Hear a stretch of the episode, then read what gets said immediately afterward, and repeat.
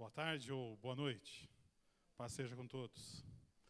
Eu espero que seja proveitoso esse tempo que a gente vai ter aqui, é, que seja esclarecedor, que a gente consiga realmente trazer aí uma, uma luz e um esclarecimento em cima daquilo que a gente vai trabalhar.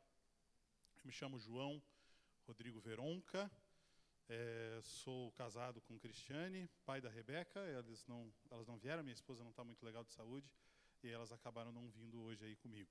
Tá? Eu sou pastor na área de ensino, pastor voluntário na área de ensino bíblico e teológico, na Igreja Batista Vida Nova, que fica em São José dos Pinhais, ali no centro da cidade de São José dos Pinhais. É, eu não atuo é, integralmente no ministério, é voluntariado. Eu sou economista de formação e também tenho formação em teologia. Eu na verdade, trabalho de segunda a sexta numa indústria ali na cidade de Colombo, tá? na área de administração. E então nós estamos inseridos naquilo que a gente pode dizer de mundo.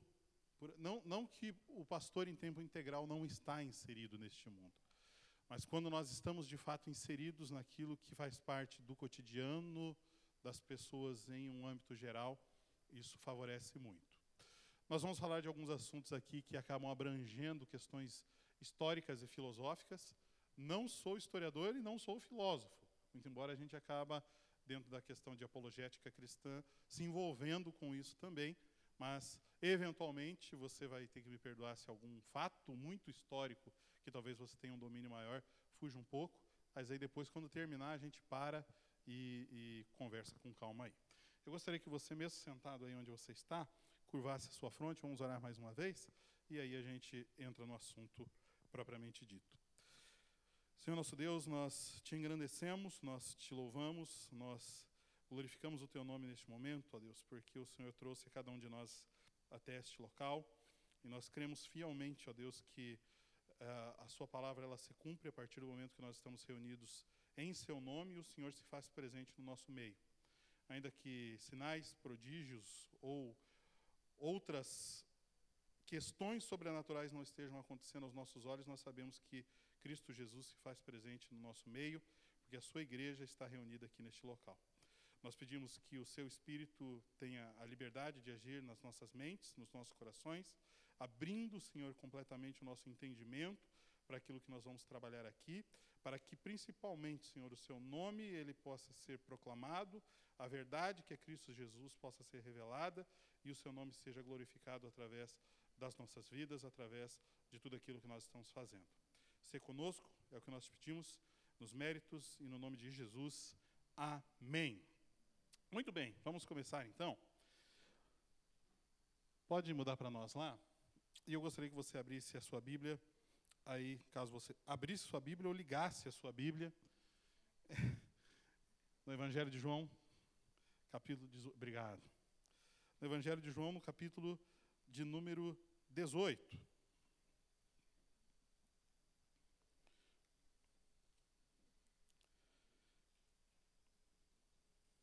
Evangelho de João, capítulo de número 18, versos a partir ali do versículo 37. Essa narrativa ela é, é cristológica, né? ela aponta para o momento em que Jesus estava é, sendo é, posto à beira da morte da cruz. E Pilatos está tendo ali, vamos ler a partir do versículo 35, está tendo ali uma, uma interação com Jesus. E diz assim: Pilatos prosseguiu. Versículo 35 nós estamos, uh, João 18, 35. Pilatos prosseguiu: Acaso sou judeu? O teu povo e os principais sacerdotes te entregaram a mim. Que fizeste? E Jesus respondeu: O meu reino não é deste mundo. Se o meu reino fosse deste mundo, os meus servos lutariam para que eu não fosse entregue aos judeus. Entretanto, o meu reino não é daqui. Pilatos lhe perguntou: Então tu és um rei? Jesus respondeu: é tu que dizes que sou um rei. Foi para isso que nasci e vim ao mundo, a fim de dar testemunho da verdade. Todo aquele que é da verdade ouve a minha voz. Então Pilatos lhe perguntou: O que é a verdade? Só até aqui. O que é a verdade? Né? Uh, essa é uma pergunta que todos nós, em algum momento da vida, ou pessoas que se deparam conosco, certamente farão ou têm esse tipo de pergunta. É interessante que é, eu estava vendo uma, uma preleção do próprio Pipe, aí de uns dois anos, talvez, atrás, em que ele é, discorria a respeito dessa questão também, a respeito da natureza da verdade. Nós estamos inseridos, é, como Paulo estava orando aqui agora há pouco, em um contexto de mundo, em uma geração, é, que já não é, consegue compreender ou assimilar a questão de algo que é absoluto e verdadeiro. Hoje, é, para qualquer pessoa que a gente possa sair agora na rua e perguntar a respeito de alguns princípios que na geração anterior eram absolutos, certamente na geração atual eles já não serão encarados como absolutos. O duro é quando esse tipo de questão está, e era o cerne, digamos assim, daquilo que o próprio Pipe estava falando na predação, se infiltra dentro da realidade do contexto da própria igreja. Ah, só uma questão que eu é, me esqueci de falar aqui no começo. Eu percebo que alguns de vocês estão com caneta na mão. Caso algo fuja da, daquilo que nós estamos falando ou daquilo que está sendo projetado, no final eu vou apontar ali o e-mail. Aí depois você manda um e-mail lá e eu mando todos esses slides aí para quem quiser e aí fica até mais fácil. Tá? É, a respeito dessa questão de uma, de uma natureza de coisas absolutas. Porque, na verdade, ainda que muitos digam que não existem absolutos ou de que a verdade não existe, por si só, isso já acaba sendo um sofisma e acaba sendo um argumento circular. Porque se você chega numa pessoa e pergunta para ela se ela acredita que existe uma verdade e ela diz que não existe uma verdade absoluta. E se você pergunta para ela se ela tem certeza disso, ela vai dizer que ela tem certeza de que não existe certeza. Então acaba sendo algo de uma natureza completamente circular, porque é impossível viver sem nortes. É impossível que a bússola não aponte para o norte. É impossível que não existam é, absolutos dentro da vida da pessoa. O que muitos fazem é trocar os absolutos. Mas os absolutos, eles de fato, ou na melhor colocação, o absoluto, ele existe sim. Vamos avançando aqui. Então, essa é a pergunta que ecoa para nós quando nós estamos falando a respeito de questões de relativismo, porque dentro da, do, do cerne da, da, do pensamento relativista é justamente isso: não existe absoluto, não existe uma verdade absoluta. Muda para nós lá, faz favor. Então, eh, dentro desse cenário, a gente precisa pensar um pouco, para poder responder questões do relativismo, sobre uh, o contexto da pós-modernidade. Nós vivemos num tempo em que, é, historicamente falando, pode ser chamado de segunda modernidade ou hipermodernidade ou pós-modernidade, como a maioria dos sociólogos e filósofos e teólogos mesmo acabam é, determinando como essa descrição. E o que, que vai dizer? Muda lá para nós é, vai implicar naquilo que são é, contextos de verdade, significado e beleza. Todas essas questões são pano de fundo para que a gente consiga entender aonde que nós vamos, as perguntas que nós queremos responder hoje aqui e qual é o trilho que nós vamos seguir. Porque você veja só, ah, sem querer ser saudosista, né, porque sempre quando a gente olha para a história, ou quando a gente olha para o passado, nós temos o costume de olhar para trás com olhos muito românticos. Então, é, existem até movimentos, por assim dizer, dentro da própria igreja, que vão olhar para a igreja primitiva e vão falar assim: bom mesmo era viver na igreja primitiva. Perfe a igreja perfeita era a igreja primitiva. Uhum. Eu, eu tenho certeza que a maioria daqueles que são revoltados ou insatisfeitos com a igreja nos dias de hoje e com a igreja que eu estou falando é com a igreja, é, são aqueles que não suportariam a perseguição da igreja do primeiro século, certamente. São aqueles que não suportariam viver sem chuveiro elétrico, certamente, porque há dois mil anos as coisas elas certamente eram muito diferentes. Então, quando nós olhamos para trás, olhamos normalmente com esses olhares, com esses olhos um pouco mais românticos a respeito de que bom seria talvez ter vivido na época da reforma, né? ter sido um daqueles que levantaram a bandeira da reforma naquele momento. Bom seria há 10, 15, 20 anos atrás. Não, nós estamos no contexto que nós estamos agora, e Deus tem um propósito para as nossas vidas agora, na igreja de agora, no contexto social e humano de agora. Verdade significado e beleza. São três questões absolutas que, no pensamento pós-moderno, ou na mente relativista, estão absurdamente diluídos. Porque quando você pergunta para uma pessoa, é, preferencialmente não cristã, porque se ela é cristã e as coisas elas complicam um pouco, mas preferencialmente não cristã, a respeito do que é a verdade, e se existe uma verdade absoluta, é, as pessoas elas vão, como falamos agora há pouco, titubear em cima dessa questão. É verdade para você, mas não é verdade para mim.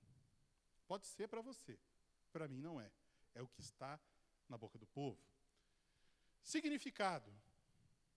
Lembra quando é, seus pais compraram daquele vendedor que batia de porta em porta um dicionário desse tamanho assim, que hoje está lá empoeirado lá na estante, né? Porque hoje também tudo é digital, então tudo fica mais fácil. Mas vai lá num daqueles dicionários que foram vendidos lá para o seu pai, há 15, 20, 30 anos atrás, e procura o significado de algumas palavras lá e procura nos dicionários dos dias de hoje. O significado das palavras, o significado e as definições das coisas foram absurdamente diluídos nos últimos 30 anos, que chega a ser assustador talvez o maior de todos, que é uma das, a, uma das grandes convenções da nossa fé, que é a família, quando você olha família há 30 anos atrás, o significado era um. Família nos dias de hoje é um significado completamente distinto. Na verdade, se eu pedir a cadeira em casamento e eu me casar com a cadeira e eu chamar a minha cadeira de esposa, é, não seja opressor, Alex, tá?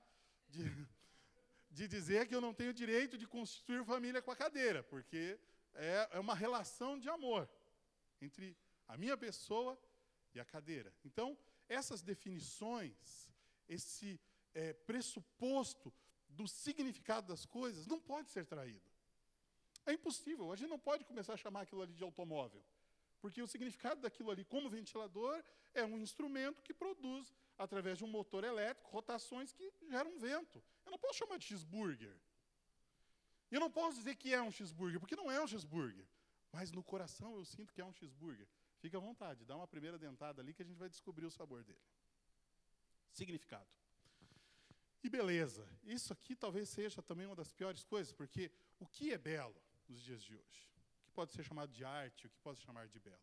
Daqui a pouco a gente vai fazer uma explanação um pouco maior a respeito disso. Muda lá, por favor. Vamos lá, Alex, acorda. Esse, esse, esse vídeo aí é, é algo que vem justamente, e aí se na hora que o vídeo for projetar, se vocês quiserem apagar as luzes aqui da frente, fica à vontade, porque normalmente eles são vídeos até um, aí, muito bom. Esse vídeo, e eu gostaria que você prestasse bastante atenção nele, se você, todos os vídeos nós vamos projetar aqui, se você já viu, você finge que não viu, para poder né, seguir a, a ordem que a gente está trabalhando. E eu gostaria muito que você pensasse não sei se de repente tem alguém aqui que seja da área de produção artística ou coisa do gênero, a respeito do, do que foi, né, do que, que era o significado de arte e do que esse vídeo vai retratar a respeito do significado e da beleza da arte nos dias de hoje. Presta atenção ali.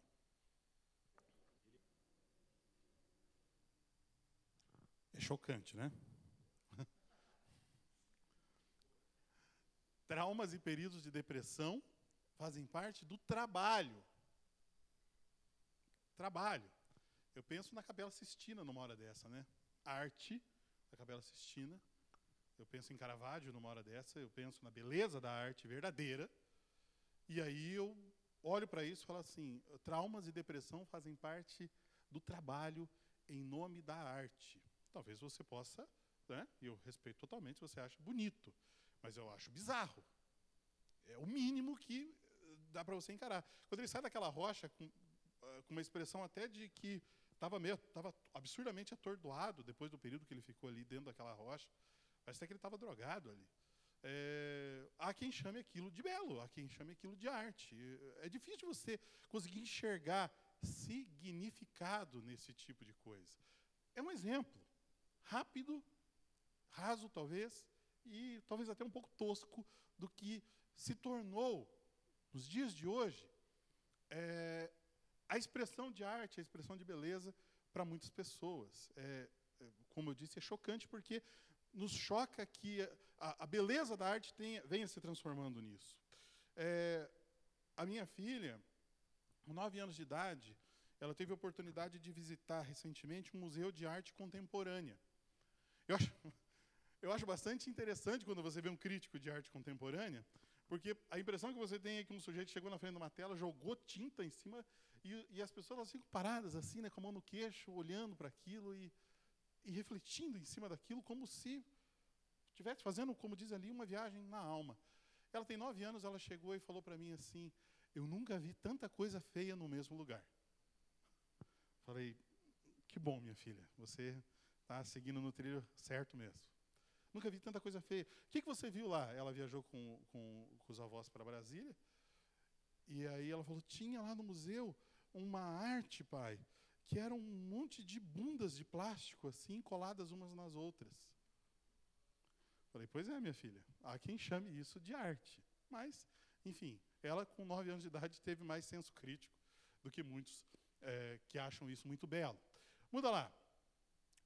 Então, quando a gente está falando sobre uh, uh, o tempo atual e sobre toda essa avalanche de absurdos que nós estamos deparando, é um cenário que é, por assim dizer, é, chamado de pós-modernidade, um cenário pós-moderno. E diz uma definição, e vocês me permitam ler ali e acompanhem comigo. O neologismo pós-moderno tinha um mérito: salientar uma mudança de direção, uma reorganização em profundidade do modo de funcionamento social e cultural das sociedades democráticas avançadas. Então, é interessante que nós, como cristãos, sempre somos colocados como quase que macacos diante desse tipo de cenário, Olha, vocês são realmente primatas, retrógrados, vocês estão vivendo no tempo das cavernas, porque vocês ainda acreditam em um Deus que castiga as pessoas, um Deus cruel, um Deus que governa sobre todas as coisas. O mundo moderno é diferente. É, o, o, os tempos mudaram, é o, é, o, é, é, o, é o hino cantado por aí. Daquilo que é chamado de avanço, daquilo que é chamado de democracias avançadas. E a gente pode perceber realmente que o caos que o mundo atravessa com a morte de Deus dentro das sociedades demonstra muito bem como realmente as sociedades estão avançando e estão em um progresso realmente fantástico. Rápida expansão do consumo e da comunicação em massa, enfraquecimento das normas autoritárias e disciplinares, e nunca se viu uma crise tão grande de autoridade como nos dias que a gente vive hoje. Basta você dar um Google lá em aluno bate em professor. Meu Deus, o tanto de notícia que vai surgir lá. Eu, pelo menos, isso que eu sou um cara novo, né? Com os, com os meus 36 anos que se completarão nessa semana que vem agora, a lataria está feia, mas eu tenho o RG aqui se vocês quiserem ver. É 36 por enquanto. É, no meu tempo, o professor não podia ser desrespeitado da maneira como o professor é desrespeitado nos dias de hoje. No meu tempo, a relação entre aquilo que era um elemento de autoridade e aquilo que era subalterno era respeitado. Nos dias de hoje, todo mundo quer mandar, nos dias de hoje, todo mundo quer liderar. Prova disso são esses movimentos revolucionários que surgem aqui a colar. Sempre tem alguém que quer virar a mesa, quer virar a chave, quer tomar o poder, quer fazer, quer acontecer.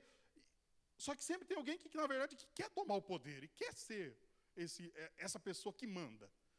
Então, é uma crise que se vive em cima de tudo isso aí, de que não consegue se respeitar o limite de questões de autoridade. Seja um pai, seja um professor, seja um membro mais velho da família, sejam pessoas de cabelo branco dentro de um ônibus, seja um, um empregador, um supervisor, um coordenador, um gerente, um dono de empresa, seja um pastor de igreja.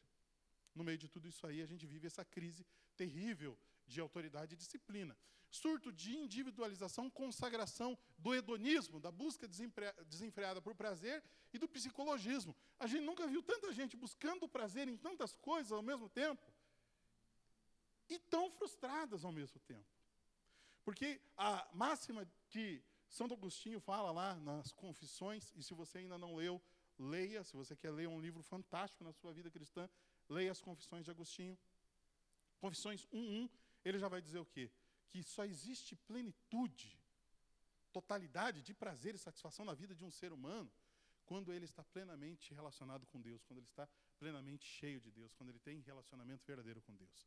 Não existe outro meio, fuga, caminho, ou seja lá o que for, que se possa buscar satisfação a não ser em Deus. Satisfação plena apenas em Deus. E ainda que se busque de modo desenfreado prazer em todos os tipos de coisa, nunca se viu um povo tão doente.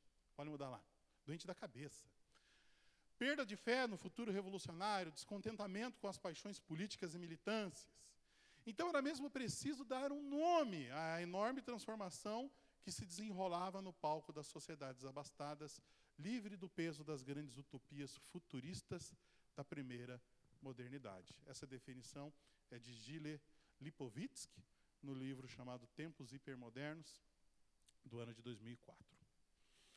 Essa definição que esse sociólogo dá para esse contexto de mundo, e é um livro que vale a pena também você comprar e ler, é, traça assim o retrato e o cenário das utopias que a primeira modernidade, ali pelos idos da, do pensamento marxista e do pensamento de Nietzsche, de que, olha, Deus está morto, Deus está enterrado, nós matamos Deus, a religião é o ópio do povo, dentro de 100 anos a razão humana reinará de uma maneira tão plena que toda a questão relacionada com religiosidade estará definitivamente enterrada e morta. E haverá paz no mundo porque o mal da religião será extirpado. Na verdade, Deus está muito vivo, muito bem obrigado. Nietzsche e Marx foram apenas sombras de um passado sombrio que ainda fica na cabeça de muitas pessoas nos dias de hoje. E a igreja continua, e ela continuará assim, porque o próprio Cristo prometeu que nada derrubaria a igreja. As portas do inferno elas não prevaleceriam contra a igreja do Senhor, e ela vai muito bem, obrigado. Ainda que, diante de tudo isso que está acontecendo aí, ainda de, diante de toda essa problemática que está acontecendo aí, a igreja, ela é, você como igreja do Senhor, você que crê em Cristo Jesus, é justamente um instrumento para que, de alguma maneira, tudo isso que a gente vê neste contraponto, nesta contracultura, porque a igreja é uma contracultura. A igreja não anda no mar da cultura, a igreja rema contra é, é, essa questão cultural que afronta o evangelho. Nós jamais vamos abraçar é, qualquer tipo de ismo ou ideologia que se oponha ao evangelho. Então você, como membro da igreja do Senhor é justamente um instrumento nas mãos dele para que a verdade ela seja proclamada e para que a verdade seja conhecida e que realmente a gente continue militando contra é, esse tipo de questão. Muda lá para nós, por gentileza. E aí o que acontece? A gente entra naquilo que é, poderia ser é, definido como as, as, os trilhos, as linhas de pensamento que é, é, chocaram aquilo que hoje é o bicho que nasceu chamado relativismo. Dentro do pensamento desses filósofos, alguns com viés um pouco mais sociólogo, é, estão aquilo que, que são as sementes, por assim se dizer, dessa transformação cultural. Michel Foucault rejeitava a ideia de que o conhecimento é algo intrinsecamente neutro. Então, para ele, a ciência e o conhecimento são instrumentos de opressão usados pelos que possuem, pelos que possuem conhecimento né, e ciência, e cuja finalidade é obter poder e domínio sobre as massas. Em síntese, no pensamento de Foucault, toda afirmação de conhecimento é, na verdade, um ato de poder. Então, na verdade, dentro desse pensamento que Michel Foucault tinha, é, e, e, acaba, por assim dizer, influenciando outros pensadores modernos, é que tu, todo, todo, todo ser, toda pessoa que argumenta possuir algum conhecimento, e que esse conhecimento é posto como um conhecimento de algo verdadeiro, e a gente não pode jamais fugir disso, porque existem algumas palavras que dentro das pregações modernas elas estão fugindo, só que o cristianismo ele é feito de absolutos, e aquilo que dentro da nossa linha de pensamento, aquilo que não é verdadeiro, obrigatoriamente é falso, porque é uma antítese, e hoje o conceito de antítese está totalmente deturpado. Então, talvez você não concorde com isso, mas se você concorde com isso, as duas questões, ainda que totalmente excludentes na cabeça de muitas pessoas, pode ser verdade para ambos os casos. Nessa linha de pensamento, vai dizer justamente que toda afirmação de conhecimento, ou seja, aquilo que é o impacto no Evangelho, é o quê? Que o conhecimento da verdade libertadora do Evangelho é, na verdade, um instrumento que a igreja usa para poder se apoderar em cima das massas ignorantes. Por isso que crente, em via de regra, por todo tipo de pessoas que analisam sociedades, vai ser chamado de idiota. Mas a questão ela não é bem assim. É, aqueles que ainda não conheceram a verdade necessariamente estão presos dentro das suas cadeias, achando que aqueles que estão livres estão presos. Então, esse tipo de pensamento de Foucault é uma semente naquilo que se transformou uh, o, o contexto de pensamento relativista nos dias de hoje. Muda lá. Jacques Derrida, por sua vez, apregoava que dicionários, por exemplo, dão a falsa impressão de que, que as palavras possuem definições e significados absolutos inalteráveis. Então, Derrida era um sujeito que era completamente avesso às possibilidades de definições absolutas das coisas. Então, dentro do pensamento de Derrida, um dicionário é um grande inimigo. Só que, minha gente, o mundo, desde que o mundo é mundo, é feito de significado. As coisas são dotadas de significado. E não adianta tentar insistir numa mudança de paradigma em cima disso, porque é impossível não, não dar significado. Até mesmo a linha de pensamento dele acaba tendo a necessidade de possuir um significado. Porque não dá para chamar, por exemplo, a linha de pensamento de Derrida de cristianismo, por exemplo. Ou de ateísmo, ou de qualquer outro ismo. Porque existe uma particularidade em cima disso, que é o quê? Está ali no final. Agindo assim, Derrida continuou a desconstruir, ou seja, Derrida é chamado do pai do desconstrucionismo. Conceitos tradicionais firmados no pensamento humano. De certa forma, consequência macro do seu pensamento em nossos dias é o relativismo. Então, esse argelino francês labutou muito contra conceitos absolutos que próprios dicionários acabam definindo e é, é, marchou aí contra, contra a questão de conceitos absolutos. Mais um lá, só para a gente poder fechar essas definições. E, por fim, Richard Rorty, que é, tinha ali dentro do seu pensamento, que é chamado de neopragmatismo, é, a ideia de que a verdade é apenas um mito. E mais ali ao final, vai falar o quê? Para Rorty, devemos abandonar a busca pela verdade e nos concentrarmos simplesmente, é, com, nos contentarmos simplesmente com a interpretação. Ou seja, é, não existe uma questão de verdade, apenas deleite-se em todas as coisas. Isso preocupa quando nós estamos falando de igreja, propriamente dito, porque o pressuposto daquilo que nós estamos trabalhando é isso, é que o veneno do relativismo ele é um perigo, porque assim so, a, o contexto que as pessoas vivem sem absolutos acaba sendo algo que realmente mina a nossa própria identidade cristã. O pragmatismo, ele na verdade ele é uma praga, né? Podia ser chamado de pragmatismo. Porque quando a igreja adota a questão do pragmático, ela tenta de alguma maneira destronar Deus da sua posição. O pragmatismo é um perigo e é um veneno maldito, porque toda questão pragmática, de certa forma, ofende a Deus. Vamos traduzir isso? É mais ou menos assim: quando você entra na porta de um lugar e eles vendem para você de que você só é abençoado se você tem, se você conquistou, se você alcançou, se você, através do seu esforço, conseguiu, e aí Deus honrou a sua fé, e aí abriu as portas, e aconteceram milagres, e aconteceram assim, assim, assado. Só que Deus não é um instrumento movido por cordas.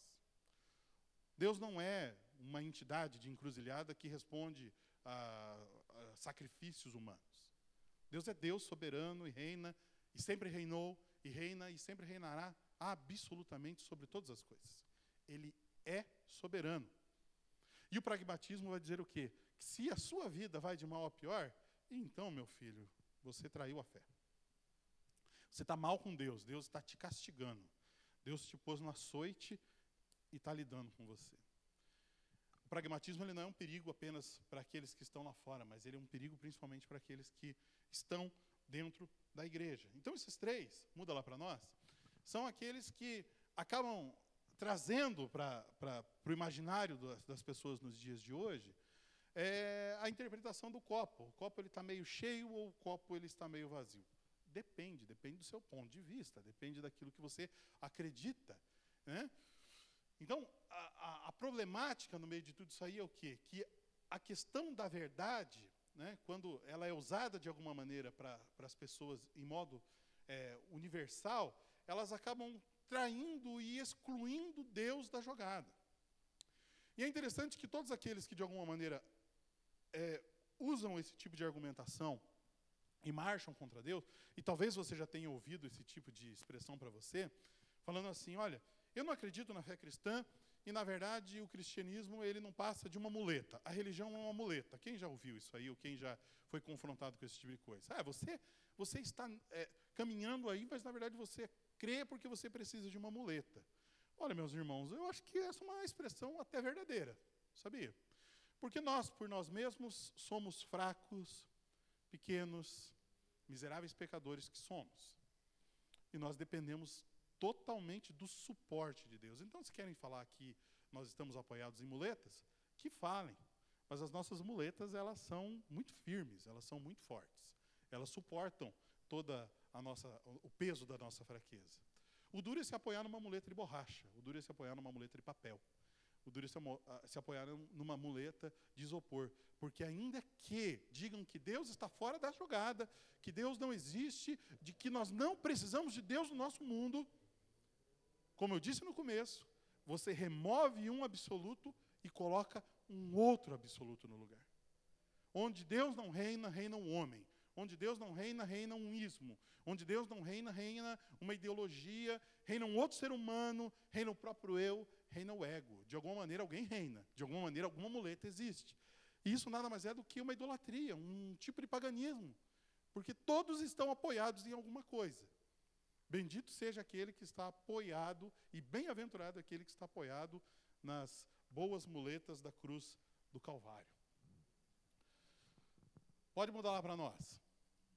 É, em síntese, a, o pensamento relativista é, vai apregoar o quê?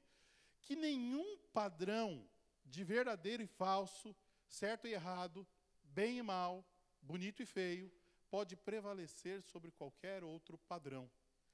Nenhum padrão é válido para todas as pessoas. Ou seja, tudo aquilo que é absoluto de alguma maneira vai ser traduzido sobre aquilo que está na boca do povo. É verdade para você, só que não é para mim. Por exemplo, né, Alex? A varoinha vai chamar você de uma pessoa muito bonita. Só que eu tenho eu tenho certeza que para toda a comunidade dos santos que está aqui, isso não é verdade. Isso são absolutos, só que aí não vai, né? Olha, isso não depende de uma questão de ponto de vista, são questões realmente absolutas. A verdade, por conveniência, é aquilo que se conforma a algumas preferências subjetivas. Então, tudo acaba sendo acomodado na gaveta do subjetivismo, e aí as pessoas é, acabam abraçando isso. Fala, meu irmão. Isso. No final a gente faz aí um pinga-fogo. Né? tá bom. Vamos, vamos tentar responder no final, né? Vamos lá, avante. Olha só. Esse vídeo, e aí eu gostaria que você prestasse bastante atenção nele, ele responde assim de uma maneira muito interessante sobre é, essa questão. Ele vai falar sobre ideologia de gênero, né, um assunto pouco espinhoso para os dias de hoje. É, mas assim, preste bastante atenção na linha de argumentação, tanto do articulador, daquele que está fazendo as perguntas, quanto a maneira como as pessoas respondem às perguntas que ele faz e como que a, a falta do absoluto ela acaba travando a mente de algumas pessoas, porque é, é, como a gente vem insistindo, não tem como você trair isso. Sempre haverá uma resposta objetiva. Dá uma olhada no que esse vídeo vai falar aí, presta atenção.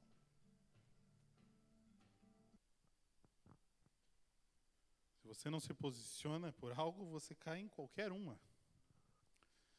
Essa é uma conclusão bastante interessante, porque o It's good for you é o que está na boca do povo. Né? Olha, se você quer ser, que bom, que bom para você. Olha, só que é, tudo isso é um, é um grande choque, porque quando as expressões, para assim se dizer, daquilo que são questões totalmente biológicas, fisiológicas, é, é, é, é de todas as naturezas que você possa imaginar, e que são absolutas, é, são ditas que não, depende da linha de interpretação, depende daquilo que você sente no coração. Aquela foi a melhor de todas, porque ó, se você sente no seu coração que você tem sete anos, então, ótimo, beleza. Gente, como assim se sente no coração? Eu não posso sair daqui hoje me sentindo que tenho dois milhões de reais na conta e sair torrando por aí. É, porque absolutamente eu não tenho dois milhões de reais na conta. Não é assim. E essa questão do, olha, desde que é, você sinta isso no coração ou que você acha que é certo, vocês percebem que a gente entra numa sinuca de bico terrível. Porque moralmente, não tem como as pessoas simplesmente dizerem assim: eu vou fazer coisas porque eu me sinto bem ou porque é bom para mim. Eu não posso hoje pegar e falar o seguinte: de que moralmente e que é bom para mim, que eu pegue aqui a Visconde de Guarapuava, pegue o carro ali no estacionamento e vire à direita. Porque eu decidi abalar as estruturas a partir de hoje. Eu acho que não é absoluto o sentido dessa pista e que é muito opressor. Ocidentalmente, a sociedade patriarcal ocidental determinar que é, é, é, é para um lado só que vai. Eu escolhi ir para lá. Ótimo. Se mata na primeira esquina. Né? Vocês percebem? Porque absolutamente a Avenida Visconde de Guarapuava, na cidade de Curitiba, no dia 22 de julho de 2017, possui três faixas de cada lado com sentido único, e isso é um absoluto. Que não se pode mudar. Agora, quando um sujeito nasce assim e o outro nasce assado, as pessoas querem dizer que vai depender das, daquilo que ele acha que é ou daquilo que ele deixa de achar que é, ou se ele tem 1,80m de altura, ele pode se sentir com 2 metros de altura e que quem sou eu para dizer que. Gente, a questão não é quem sou eu para dizer o que é certo ou errado. A questão é que existem, ainda que a, a, a, uma das pessoas ali diga assim, quem sou eu para colocar limites e regras? Mas, meu Deus, desde que o mundo é mundo, e ainda que as pessoas digam que Deus não existe, existem limites e regras. Existem. E ainda que digam assim, vamos destronar Deus, vamos esquecer que Deus existe. A sociedade ocidental foi formada em cima dos padrões absolutos da fé cristã. Ah, mas a fé cristã ocidental, não. Até onde eu sei, a Palestina fica no Oriente. Quando a gente pega toda essa questão e vê que o mundo foi formado em cima de todos os padrões que são realmente absolutos, é difícil começar a comungar com esse tipo de coisa. E a gente, como cristão, precisa continuar é, atento a esse tipo de coisa para que a gente não seja sugado. A gente precisa se posicionar. É necessário um posicionamento. A gente não pode se deixar ir pela cultura, seguir a onda da cultura. Muda lá para nós. É, foi uma foto bastante interessante que eu recebi de, uma, de, um, de um amigo meu, de uma amiga, na verdade, lá de São Paulo. Talvez seja difícil de ver ali, mas eu vou ler ali. Diz assim: é uma síntese é, do relativismo, que é, na verdade, um pensamento de um filósofo grego chamado Protágoras, lá pelos idos de 490 a.C. Diz ali assim: ó, é primavera em Atenas um visitante do Egito diz que o tempo está frio. Um visitante da Suécia diz que o tempo está quente. Ambos estão falando a verdade. A verdade depende da perspectiva e, portanto, é relativa. O homem é, ali me foge ali, a, é, se não me engano, a medida, né? A medida de todas as coisas. O homem é a medida de todas as coisas. Só que existe um algo que é, não é que ambos estão falando a verdade. O, a, a, premissa absoluta está aqui, de que a primavera em Atenas é absoluta. E não é porque você veio do Nordeste, chega em Curitiba e diz que é, é, está frio, que muda o fato de que lá no Nordeste, uma hora dessa, pode estar 30 graus e aqui está assim. Existem padrões absolutos antes disso que não são medidos por sentimentos. Não o sentimento, não o homem que mede e determina aquilo que é absoluto ou não. O homem não é a medida de todas as coisas. Porque dentro do pensamento de Protágoras, essa é a tradução da coisa. O homem é a medida de todas as coisas. Das coisas que são enquanto são, das coisas que não são enquanto não são. Tira-se, mais uma vez, Deus do cenário, e aí o homem começa a ser o padrão das coisas. Só que vocês vejam quão perigoso isso é. Porque se cada um aqui, evidentemente que cada um aqui tem os seus gostos, os seus jeitos e trejeitos. Por exemplo, eu tenho a grande felicidade de ser um torcedor do Clube Atlético Paranaense. Isso, isso não é privilégio para todos, né? é só para alguns.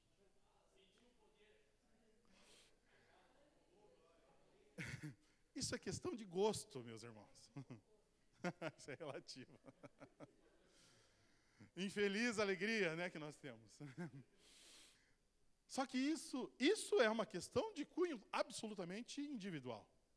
Eu não posso impor para ninguém. E quando vocês veem esses, é, é, é, essas cenas grotescas que aparecem nos jornais, da imposição daquilo que, olha, é, vai, vai além de um simples torcedor. É a expressão máxima é, é, de um ser praticamente tribal, que tenta impor para o outro que a sua o, seu modo de torcer é melhor do que o do outro torcer. E aí acaba em briga, acaba em morte, acaba em todo esse tipo de coisa. Aí a gente vai poder chegar para o sujeito e falar assim, diante da filosofia relativista. Mas ele estava errado, porque ele tentou impor. Não, não, não, não, não, não, não, ele não está errado. É, aquilo, agredir o outro para impor a sua convicção é algo que ele sente no coração como necessário. É algo até bonito, é belo. Né? Espargir o sangue do seu adversário ali. Nossa, que que cena linda. É belo isso, é arte. Já que chocar ovo é arte, matar os outros também pode ser. Eu não posso hoje sair daqui e dizer o seguinte, que eu acho que é que não é moralmente errado matar o primeiro que eu achar na rua, porque eu acho que se eu sentir no coração que eu posso colocar o GTA 4 em prática ou 5, 6, não sei qual versão tá, em prática na minha vida é algo moralmente errado, porque vai fazer bem para mim. It's good for you. O pensamento das pessoas que são psicopatas chocam. Por quê? Porque está errado. E pode-se dizer que Deus não existe. Ainda assim, um ateu vai dizer que aquela psicose é errada, que matar o outro é errado, que agir daquela maneira é errada. Você pode perguntar para qualquer pessoa nesse mundo, a não ser que o sujeito seja muito maluco também, se aquilo que Suzanne von Richthofen fez com seus pais é certo ou errado. Ela não pode dizer que fez que estava certo porque ela sentiu no coração que aquilo era certo. Porque aquilo moralmente é errado. Só que quando a gente entra no aspecto moral, e eu gostaria que você prestasse atenção nisso, porque a questão do argumento moral é um argumento muito forte para a existência de Deus. Porque a pessoa, ela, se, ela, se ela acredita piamente que Deus não existe, ela nunca, jamais pode abraçar preceitos morais. Porque toda questão de ética e moral não é um pressuposto do evolucionismo. Um pressuposto do evolucionismo é que o mais forte subjuga o mais fraco. E uma vez que eu me sinto ameaçado pelo mais fraco, seja ele em qualquer é, natureza da minha vida, se é uma pessoa, um colega de trabalho, e a gente vai concorrer a uma vaga, fala assim, eu tenho que dar um jeito de arrancar os freios do carro dele para que ele morra hoje mesmo, para ele nem competir na vaga amanhã. Isso, diante de um pressuposto de concorrência, não é errado. Só que todos sabemos que é errado. Então não adianta. A questão da moralidade é um princípio norteador de que existe um padrão moral absoluto norteando todas as coisas. E é engraçado, aí depois eu já estou vendendo peixe aqui do Pipe, embora ele não esteja aí. Pesquisa depois lá sobre isso e vê numa altura de uma, dessa preleção que ele fez há uns dois, três anos atrás, que tem um vídeo que tem um debate, eu não me lembro qual é o primeiro elemento, mas é com é, Christopher Hitchens, que é um ateu, e aí ele leva uma surra ali porque ele tenta definir de que o castigo eterno é algo moralmente errado. E aí ele se traiu. Porque aí, aí o outro debatedor perguntou para ele assim, mas é errado diante do quê? É errado diante do quê? E aí ali ele gaguejou, minha gente. Ele se enrolou, ele não conseguiu responder. Por quê? Porque toda vez que a gente recorre à moral, a gente recorre a Deus. Toda vez que você recorre a certo ou errado, você recorre a Deus. Isso é inevitável. Muda lá para nós. Em resumo, dentro do pensamento relativista, não há uma realidade objetiva. Não há. Tudo de fato é relativo, tudo depende do ponto de vista, principalmente daquilo que um homem determina ou não. Vamos adiante lá. Olha só. Dá uma olhada nessa foto. Shopping Iguatemi, Brasília, novembro de 2016. A brisa bastante confortável aqui, né? Eu tenho certeza que está dentro do seu uh, carrinho né, de três rodas. E a coitadinha aqui da Mariazinha, com perdão se alguém se tem alguma Maria aqui, vou chamar ela de Filomena, que é menos provável, tá? Filomena. A Filomena acorrentada aqui, né? Pela mãe. Assim, há aqueles que digam assim, não, isso aqui é ideal, porque assim, em ambientes de grande contingência, muitas pessoas, é importante você frear o filho. Primeiro, você tem que saber frear o filho não com corrente, tem que saber frear o filho com sim ou não. Agora, se precisa de uma corrente numa grande aglomeração, eu fico bastante assustado com essa aglomeração terrível de pessoas que estão aqui. Né? Terrível. Todos esses opressores né? ocidentais patriarcais aqui oprimindo essa família aqui, e aí o que acontece? Ela precisa disso aqui. Gente, isso aqui é, olha, é, é, o rompante daquilo que se tornou o mundo de hoje. Salvem os golfinhos, mas matem os fetos. Por quê? É, é, é um grito terrível de um mundo que está se liquefazendo. Bauman fala sobre isso dentro das suas séries de livros a respeito de todos os conceitos líquidos que possam existir. Amor líquido, tempos líquidos, livros líquidos, tudo aquilo que Bauman escreveu foi sobre liquidez. Então, aquilo que Marx falava que os conceitos absolutos eles estavam é, se, fazer, se fazendo em fumaça, em vapor, Bauman vai dizer assim: pior do que fumaça e vapor é que já diluíram tudo, está tudo misturado num grande panelão, num grande sopão, e assim, a coisa vai de mal a pior, mas todo mundo vai fingindo que está tudo muito bem e obrigado. Vamos lá. E aí a gente entra naquilo que é uh, o, o, o, choque para nós. E, e, e me preocupa muito quando a gente aborda toda essa questão. É, e particularmente na igreja, dentro da igreja, e eu venho é, de uma comunidade que ela é formada é, por, por uma variedade muito grande de pessoas. É, é uma igreja de porte médio grande, ali em São José, e existem pessoas que vieram das mais variadas é, confissões de fé possível. E aí, assim, a gente vê, de fato, isso, quando é, como é difícil trabalhar essas questões dentro da cabeça dessa gente, porque eles se sentem assim, olha, não, mas eu sempre aprendi assim. Então, se o sujeito veio de local A, B, C ou D, e se o evangelho era o que menos se ensinava lá, você vê o quão difícil é, porque o crente velho, que está torto, é muito difícil de endereitar. Você vai no evangelho, você explica o evangelho, mas se a pessoa acha que ela tem que quase que é, colocar comida lá para Deus comer para responder as orações dela, é muito difícil. É, é, é, bastante complicado. Então, aqui a gente já entra em uma questão que é um choque dentro da própria igreja. E é o choque da igreja com aquilo que é o pensamento que está lá fora, mas que já ultrapassou as barreiras aqui para dentro há muito tempo. E que, aliás, a gente precisa de uma vez por todas enterrar algo, e se isso você carrega com você, enterre hoje, A gente não vai fazer ato profético aqui para enterrar nada, né, Alex? Tá? É, ou, se você já quiser começar a preparar ali, aí a gente faz isso no final. Que é o quê? Uma linha divisória que se inventou chamado de sagrado e profano, sacro e secular. E aí você chega nas pessoas e fala assim, ah, tal, é, não sei o quê. Então, eu na igreja, eu, eu toco baixo. Só que lá no meu trabalho secular eu faço assim. Fala assim, mas peraí, como assim no seu trabalho secular? É não, não, porque lá é o ambiente profano. Não, mas peraí. Não dá para entender isso. Essa linha divisória que se criou, ela se tornou um grande problema nos dias de hoje. Porque há um tempo atrás todo mundo falava assim, não, é o sagrado e o, e o, e o profano. É o mundo de Deus e o mundo secular. Ah, lá, lá o diabo reina, lá na empresa, então eh, lá eu tenho que ser um agente do Satanás. Né? Eu finjo que que eu, que eu não sirvo a Deus, eu, eu sirvo o demônio lá. Isso não existe. Nós, como cristãos, estamos no governo de Deus. E debaixo do governo de Deus, todas as coisas estão debaixo do governo de Deus, de modo absoluto. Então, aquilo que você faz no seu trabalho, trabalhe como se você estivesse, de fato, Paulo já vai falar isso nas suas cartas. Trabalhe como se você estivesse trabalhando para Deus, não para o seu patrão.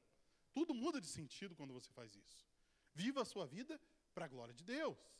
Faça absolutamente tudo que você faz para a glória de Deus. Abraham Kuyper diz em um seu, das suas obras que não existe um centímetro quadrado em todo o universo em que Jesus não possa olhar para aquilo e dizer assim: Isso aqui é meu.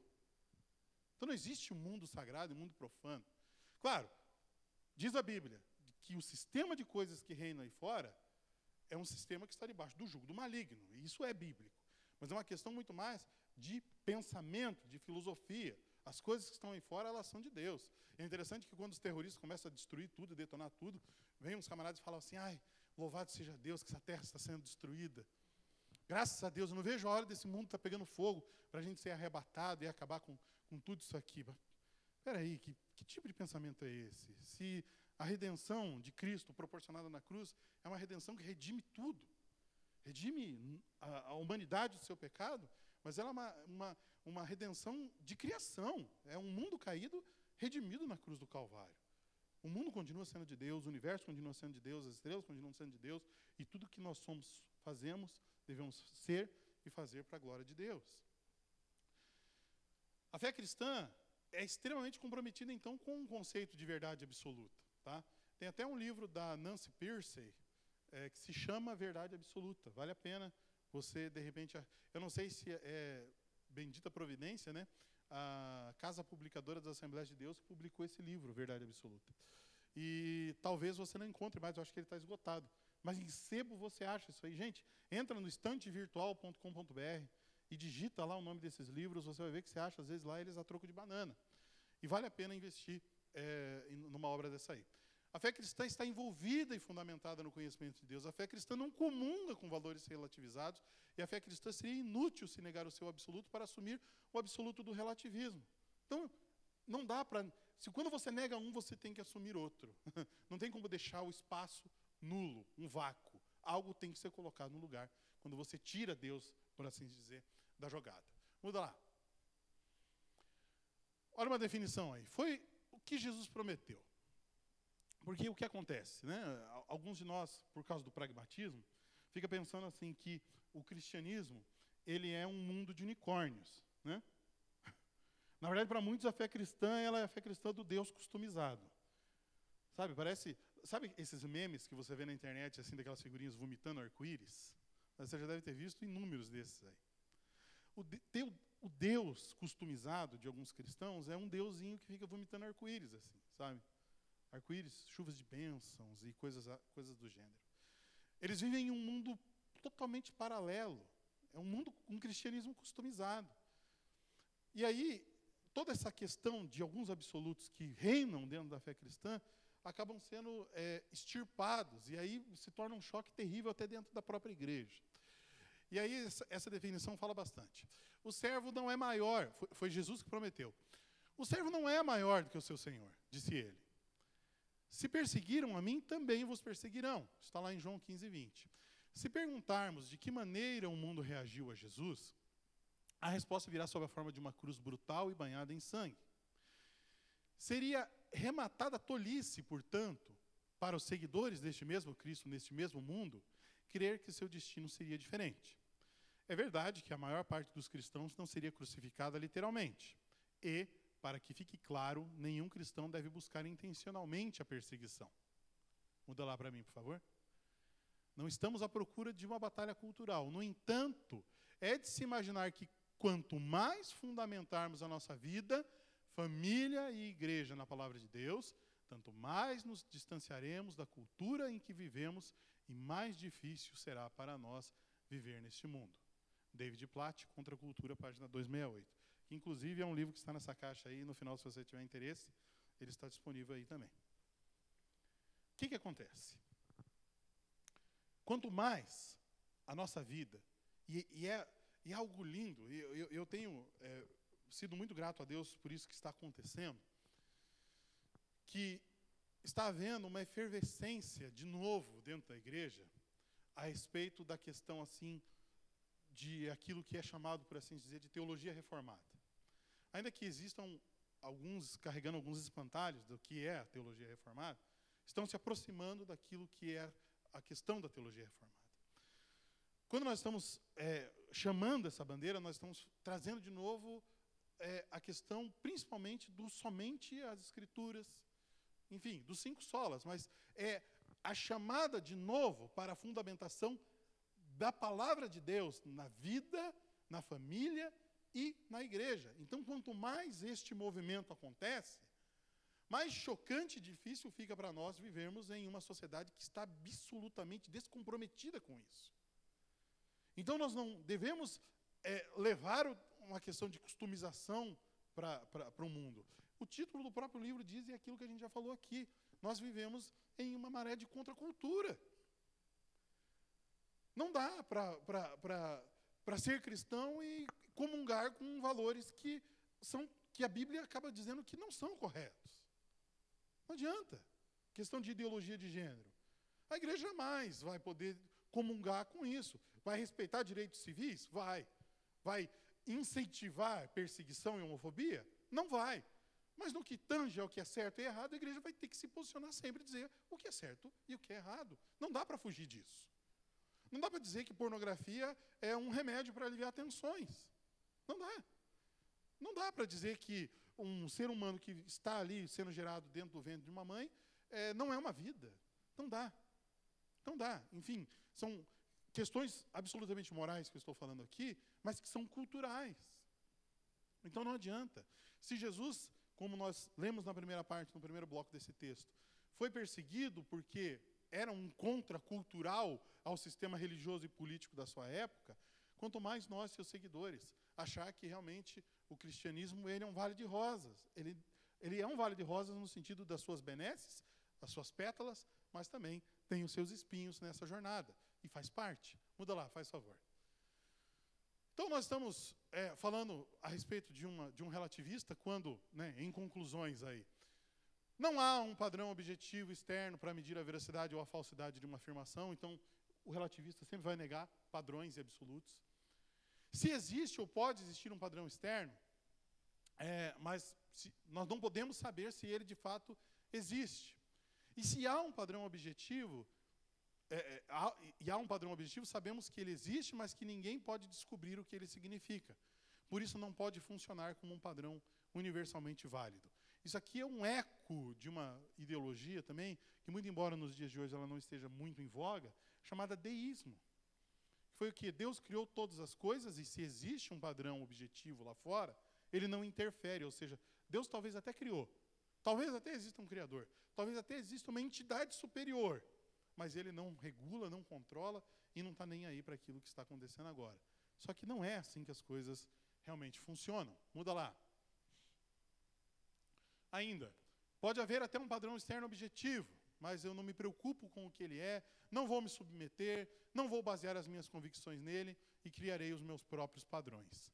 Juízes 21, 25 é um texto tão antigo, mas que ele fala exatamente sobre o que é a realidade de hoje.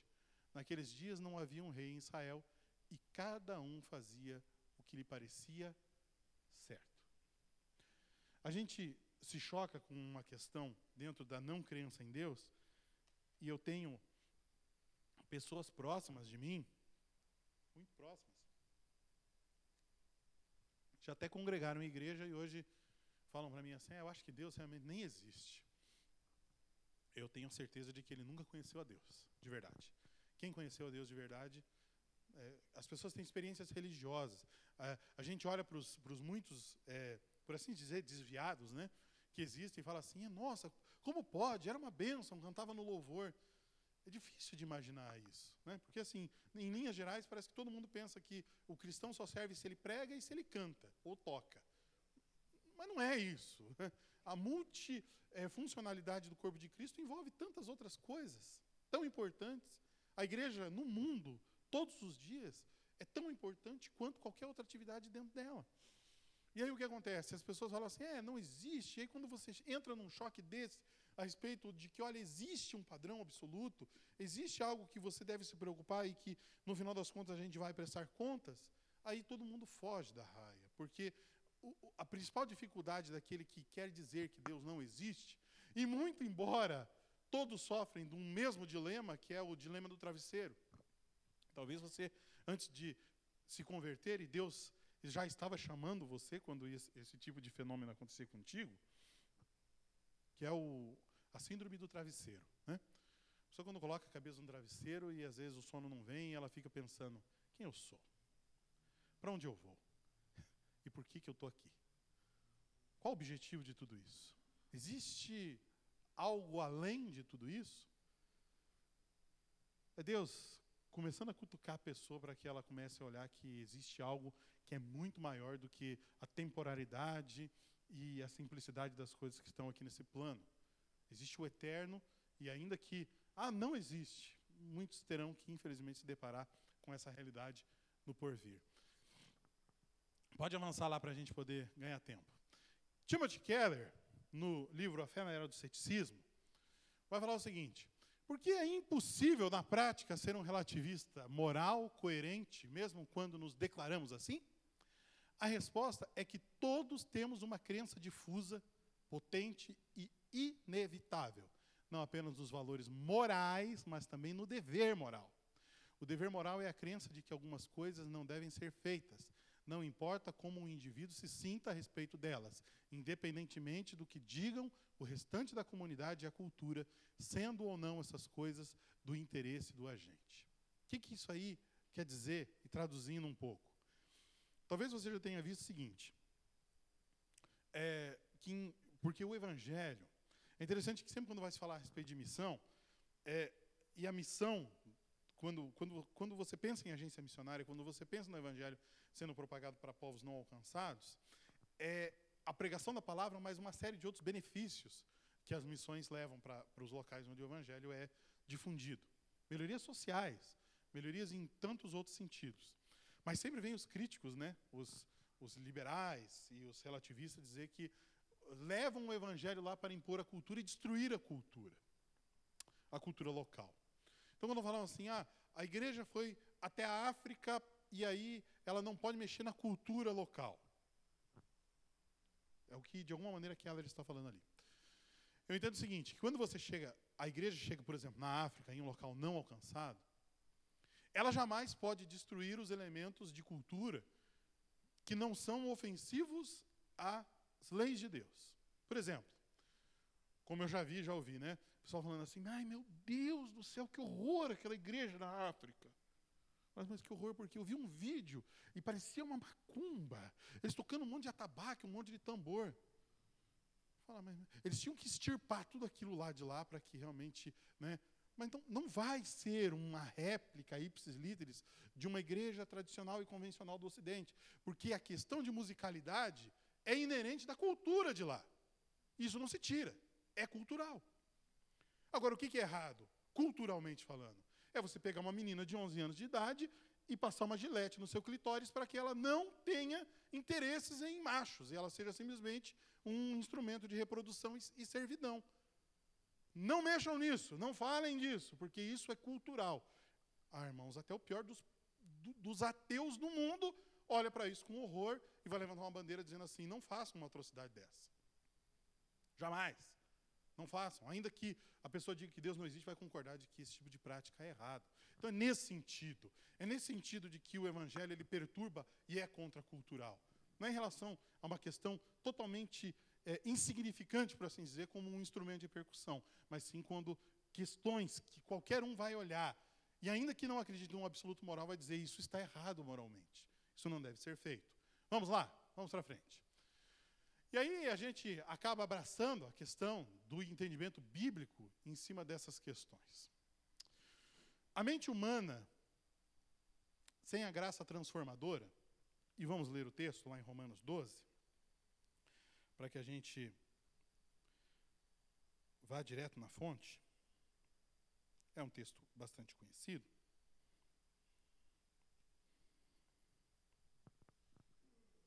Opa, já vamos terminar.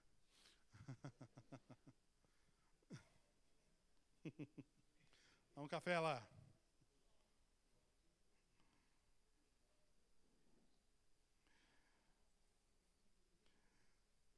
Espero que ainda que você esteja com sono, esteja sendo proveitoso.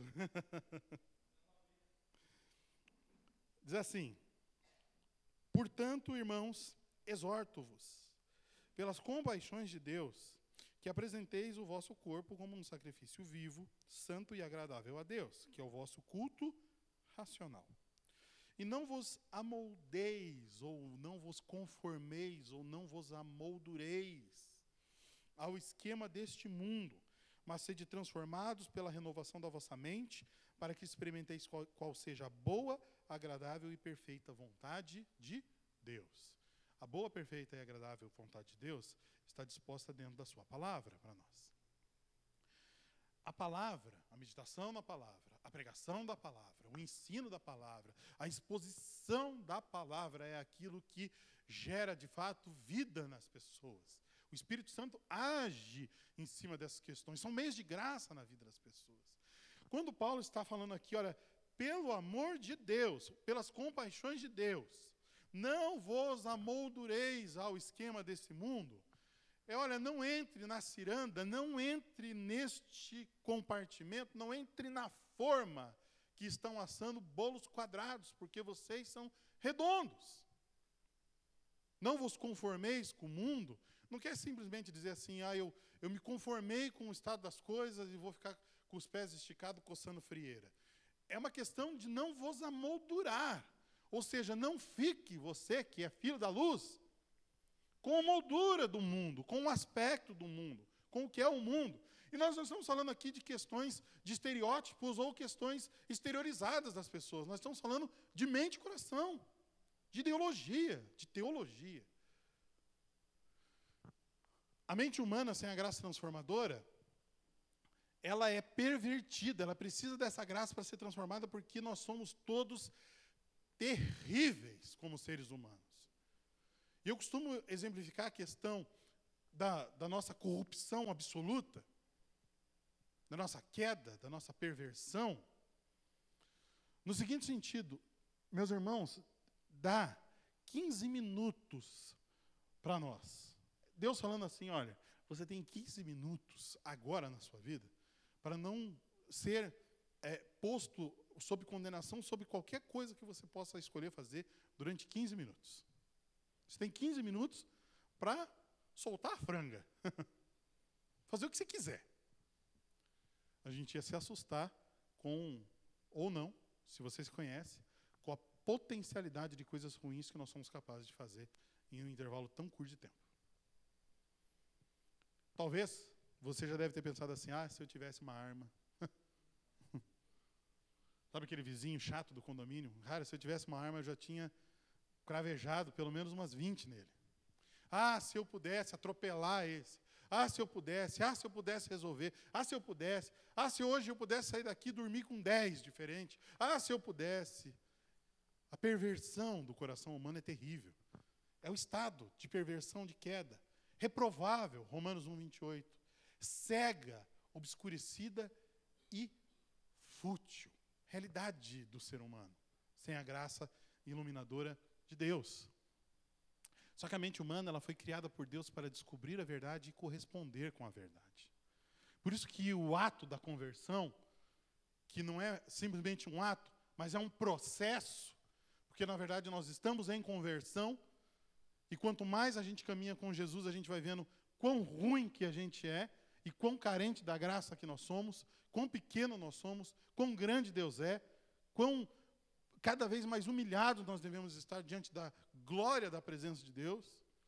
Tudo isso vai trazendo um bálsamo restaurador saboroso, porque na verdade a conversão, o processo de conversão é uma conversão de remissão de pecados e não da remissão da mente não é um suicídio intelectual. Então, a nossa, nosso processo de saber a respeito de Deus é desenvolvido em cima da Sua palavra, em cima da meditação das Escrituras e do relacionamento diário com o nosso Deus. Avança lá.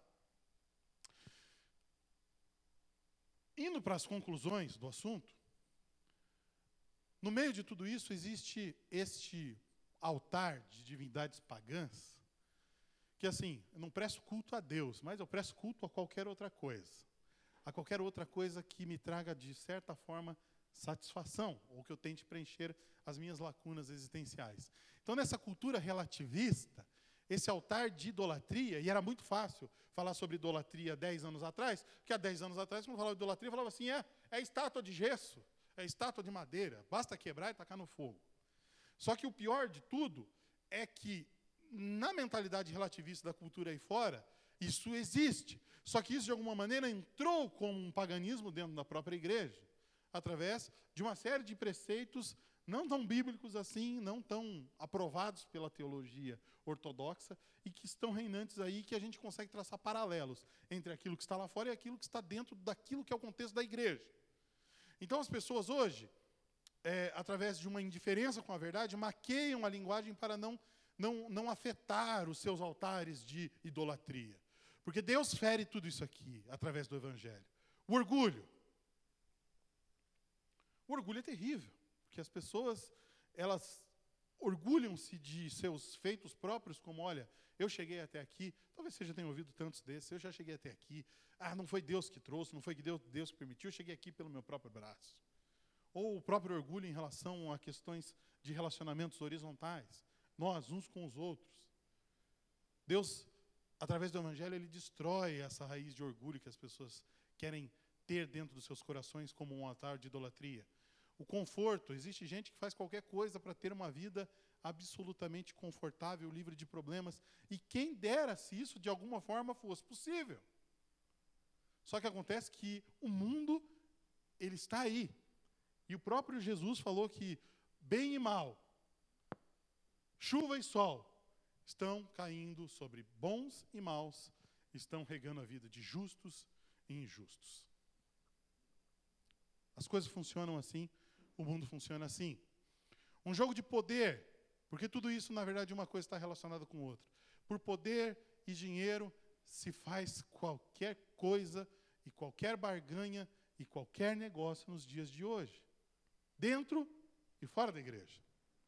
E ah, se dentro da igreja você entra neste mérito, daqueles que de alguma maneira criam os seus impérios de poder e de dinheiro porque são orgulhosos e levam uma vida muito bem confortável, muito bem obrigado, justamente por causa dessas questões que produziram ao seu bel prazer. E por fim, o sexo. Hoje, sexo é uma coisa que, aquilo que ainda defendemos, né? A igreja ainda tem que defender a questão de que o sexo é algo que dentro da Bíblia está prescrito para uma questão de relacionamento matrimonial. Depois do casamento, homem e mulher pode. Antes disso, não pode. Fora disso, não pode. Ah, mas espera aí, isso é cultural, isso era de dois mil anos atrás. Não, isso continua valendo. Ainda vale. E ainda que, eu, esses dias atrás estava vendo num fórum a questão sendo discutida quando Jesus fala a respeito de que tão somente com o olho de cobiça a pessoa já está cometendo adultério, porque o problema não está no ato, mas o problema está na sua convicção de mente e coração e que tão somente isso já era necessário. E aí, assim, um monte de gente, e aí assusta profundamente, confessando que na verdade são de igreja. Não, mas na minha igreja sim, na minha igreja assado, na minha igreja A, na minha igreja B. A gente não entende assim, porque na verdade isso era de dois mil anos atrás. Agora, como é que eu vou saber se é bom se eu não experimentar antes? Seu garçom, faz favor, eu não quero pagar a conta. Mas me traga um pedacinho de cada prato da casa, porque eu, eu primeiro quero experimentar para saber se eu, se eu, se eu Vou ou não vou? Né? Rodízio de pizza. Não é assim. As coisas não são assim. Deus, em Sua palavra, prescreve uma série de coisas. E uma delas é isso. Então, o confronto do cristianismo acaba vindo contra esse altar aqui. O que aconteceria num mundo hiperrelativista, sem qualquer padrão válido universalmente para julgar os nossos comportamentos? O que, que aconteceria? Seria o caos. Seria o, o caos absoluto, como nós lemos ali em Juízes. Cada um faria aquilo que acha que está certo. Cada um faria aquilo que acredita estar certo. Ou como diriam os americanos lá, cada um sentiria no seu coração aquilo que está certo e colocaria em prática. Só que enganoso é o coração do homem. Muda lá para nós. O Evangelho, ele é bastante, é, com, de, de um confronto muito grande em cima disso, eu não quero me ater aqui dentro desse texto, porque eu quero me ater especialmente a um texto para que a gente possa encerrar por hoje. E aí depois você pode examinar com bastante calma é, todos esses textos, alguns de fato muito conhecidos, e a essência de que a verdade, o conhecimento da verdade, ele é libertador, porque quando nós conhecemos a verdade, ela nos liberta. E conhecereis a verdade, e ela vos libertará. Nós somos livres das nossas próprias convicções, porque a verdade do Evangelho, o padrão de Deus de verdade, ele mudou completamente o nosso jeito de ver. E aí depois você pode examinar esses textos, manda um e-mail lá para mim, eu vou dar o e-mail no final, para que você possa ver com calma. Muda lá, por favor. É, muda mais um. Pode mudar mais um?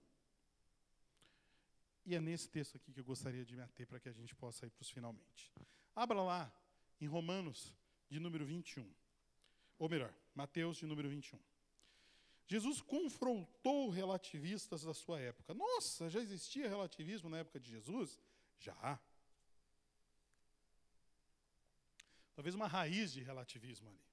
E eu acho muito interessante, e não leia aí ainda o texto, porque a maneira como o Senhor trabalha com esse tipo de coisa nos ensina muito, porque hoje a gente vive uma, uma linha de tensão e preocupação muito grande em cima disso, que é o seguinte: eu tenho que dar resposta para tudo, eu preciso responder absolutamente tudo. Então, de fato, a Bíblia nos adverte de que a gente, de certa forma, precisa estar preparado para responder todas as questões que vêm a nós, principalmente para que nós possamos dar a razão da esperança que há em nós.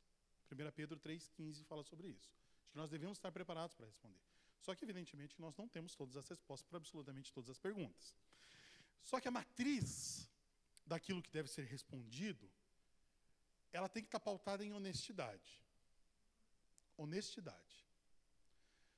Toda conversa que nós vamos ter com uma pessoa, que questiona a respeito de algumas questões do Evangelho, ela precisa estar pautada em honestidade. Porque quando a pessoa é desonesta em relação às suas colocações, quando já começa zombando, eu vou ser bem sincero para vocês, você perde tempo respondendo.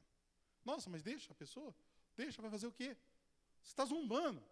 Não tem dúvidas reais. Para dúvidas reais, respostas reais. Para zombaria, o silêncio. Você não gasta energia, você não gasta esforço, você não perde a sua paciência, porque o zombador quer levar você a perder a paciência. Olha só o que Jesus faz aqui. Mateus de número 21, do 23 em diante.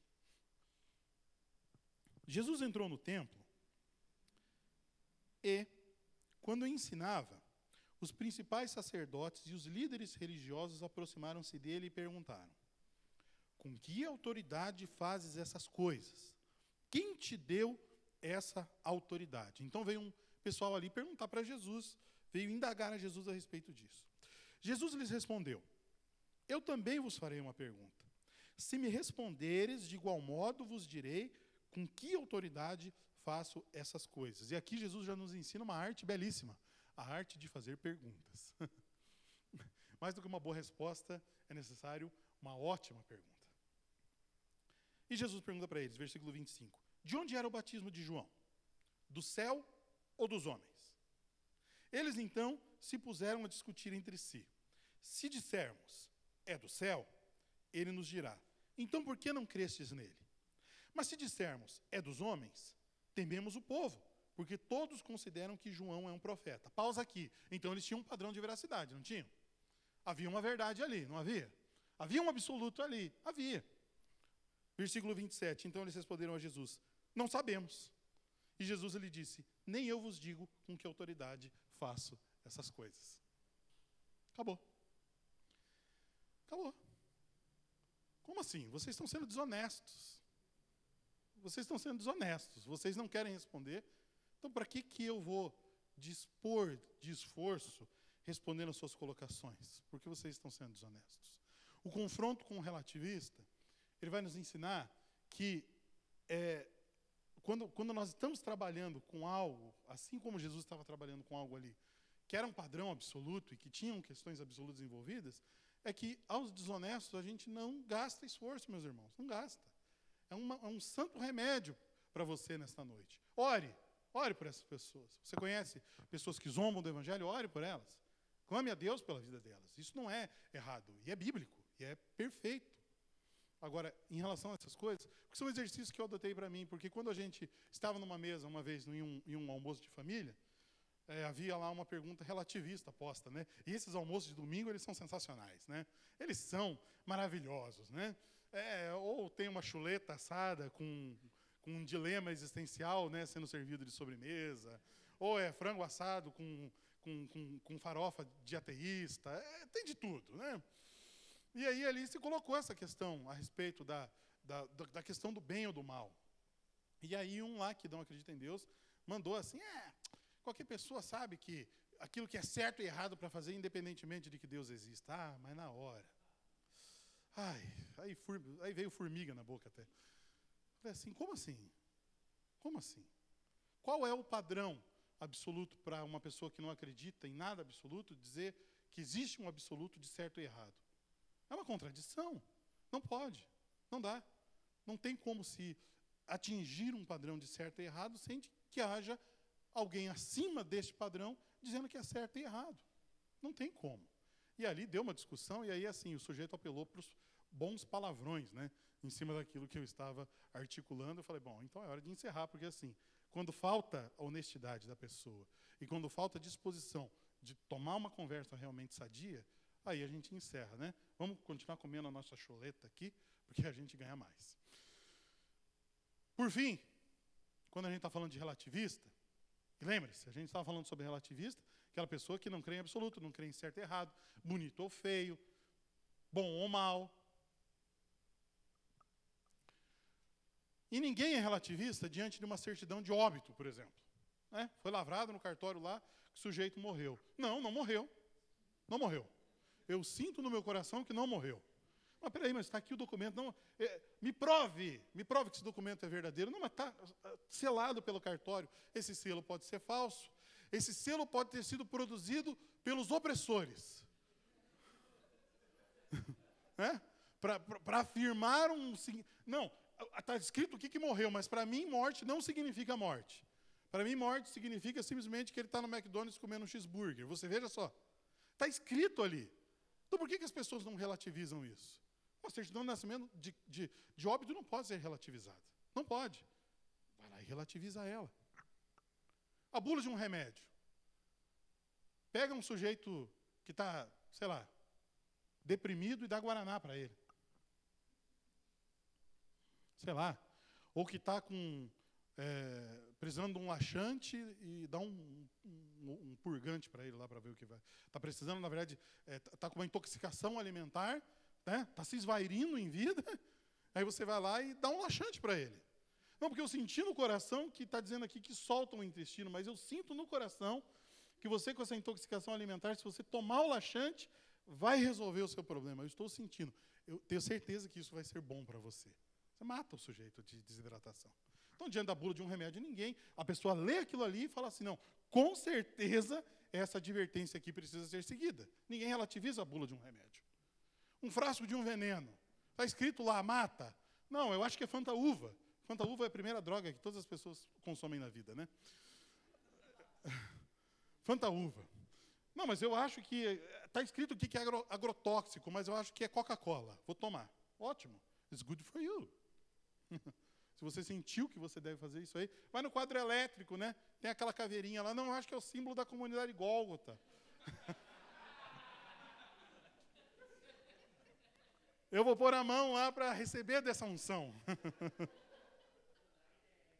né? Não há ideia. O sujeito vai querer se encontrar com Jesus mais rápido. Aí vai entrar no mérito da discussão se suicidou ou não suicidou. Né? Está em voga aí a questão agora. Vai lá, está escrito que mata. Vai lá, põe a mão. Joga um copo d'água e enfia a mão lá. Entendeu? Relativiza aquilo para ver. Mas, absolutamente, se fizer isso aí, vai tomar uma descarga elétrica e vai morrer. E a melhor de todas, né, diante do gerente do banco. Você tem lá uma aplicação, uma previdência privada, um investimento lá, desde que não seja propina de partido político, está valendo. Né? Tem um dinheiro lá aplicado. Chega lá e fala assim, eu quero resgatar os 50 mil reais que estão aplicados aí. Tá? E aí o gerente do banco volta lá com uma nota de 50 entrega para você.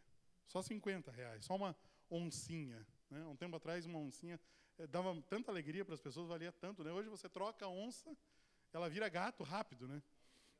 não dá, não dá para colocar nem um quarto de tanque agora. Né? Aí ele te entrega 50. E ele vai olhar para você e falar assim: Não, mas eu sinto no meu coração que 50 mil representam essa nota aqui. Eu relativizei a questão para você. Eu estou fazendo um bem moral para você.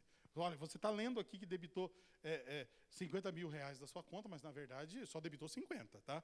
É, acredite nisso, por favor, e saia daqui feliz. Então, não existe. Se existem questões absolutas nestes méritos, toda a nossa vida ela é norteada por preceitos, contextos e regras que normatizam a existência, independentemente da pessoa aceitar ou não, e que são absolutos.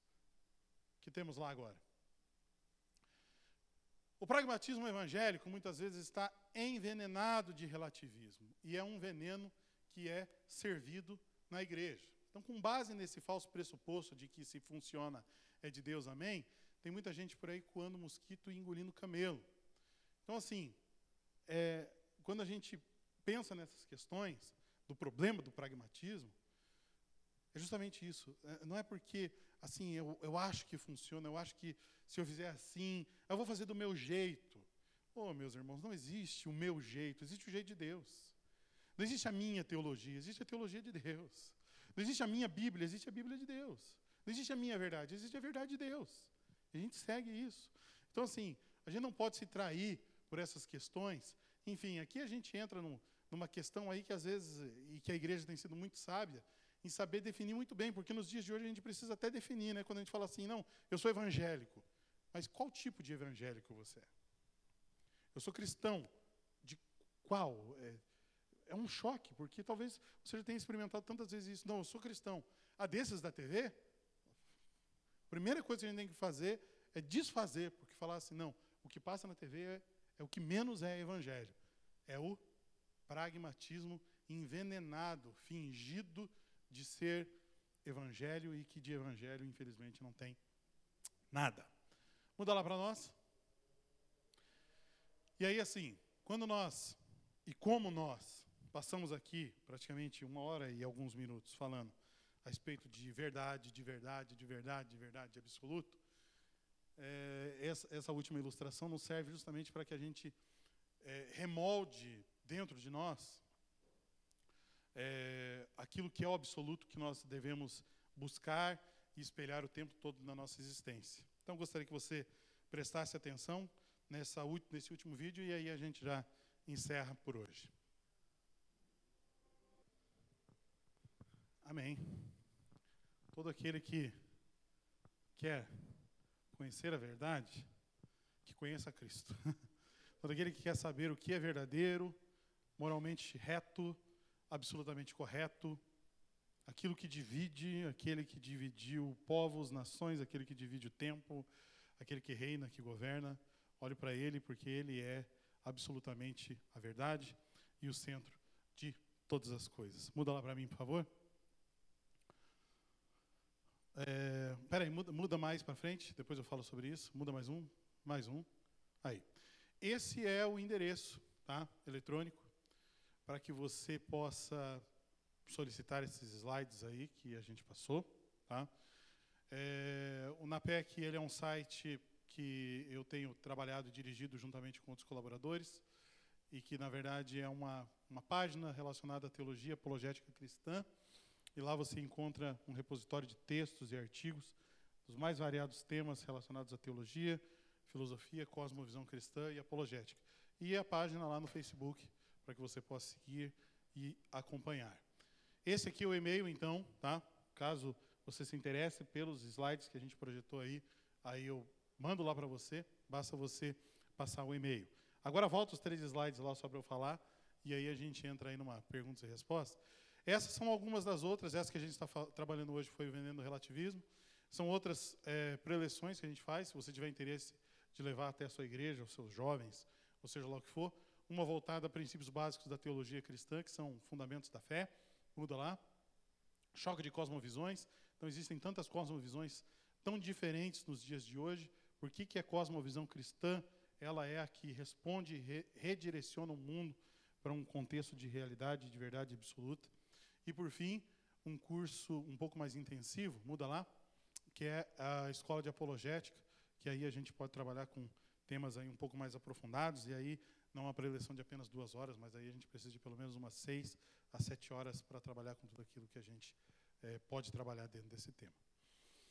O que, que eu espero é que aquilo que nós trabalhamos hoje aí tenha sido bom, tenha sido edificante na vida de vocês. É uma honra né, e é uma alegria muito grande poder ter estado aqui juntamente com vocês. E aí agora a gente pode ter aí um, ou tentar pelo menos, né, trocar algumas ideias. Se o irmão tinha dito ali que tinha pergunta, não sei se as perguntas elas de alguma maneira foram respondidas ao longo daquilo que a gente estava trabalhando aí, mas a gente pode tentar responder, né? E aí? Tem algum outro microfone lá para circular?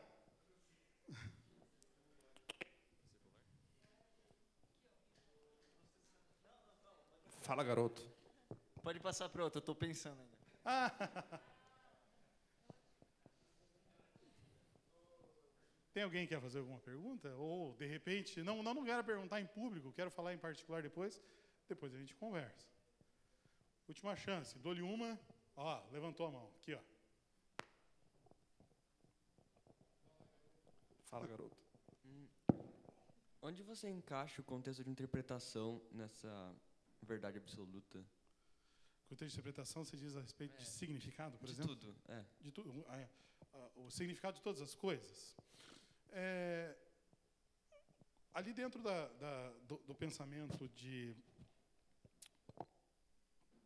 A gente falou a respeito de Michel Foucault, Richard Rorty e Derrida. A questão de interpretação, ela é algo que é, é, você veja. Deixa eu ver se eu consigo responder a tua pergunta ela não basta para cada um de nós, dentro dos nossos contextos, tentar traçar interpretações. É, existe uma, uma interpretação conclusiva. Vou tentar dar um exemplo até talvez muito, muito, muito simples. É, lembra quando a gente entrava num conflito terrível nas aulas de português, quando a gente respondia algumas perguntas lá de interpretação de texto? O professor ia lá e dava um texto.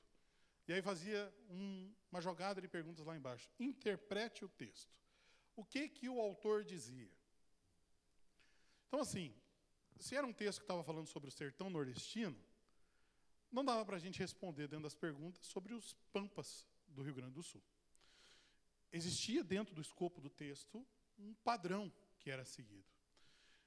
Quando a gente entra nessa questão de interpretação, a gente não pode eh, interpretar ou ler realidades com as medidas que nós achamos que sejam certas ou erradas. Dentro daquela, daquelas preleções sobre cosmovisão cristã, a gente fala um pouco mais profundamente sobre isso. Porque o que acontece? É, é, existe um ramo dentro da apologética, que é a apologética chamada de apologética pressuposicional, ou seja, ela parte de um pressuposto. E o pressuposto clássico que todo cristão vai pressupor, né, sem ser redundante, é o pressuposto da realidade bíblica das coisas.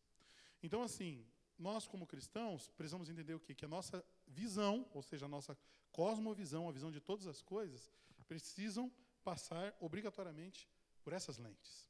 Então, assim, toda interpretação, ela precisa estar julgada sobre aquilo que é o próprio juízo de Deus. Então, é, eu diria assim, é uma coisa que talvez para os ouvidos dos dias de hoje não soa muito legal, porque cada um quer ter um, quer ser cult, quer ter o seu jeitão de pensar, quer prevalecer a respeito de algumas questões e mostrar que é sabichão. Mas acontece que até não sei se vocês seguem e acompanham, Jonas Madureira acabou de lançar um livro chamado Inteligência Humilhada.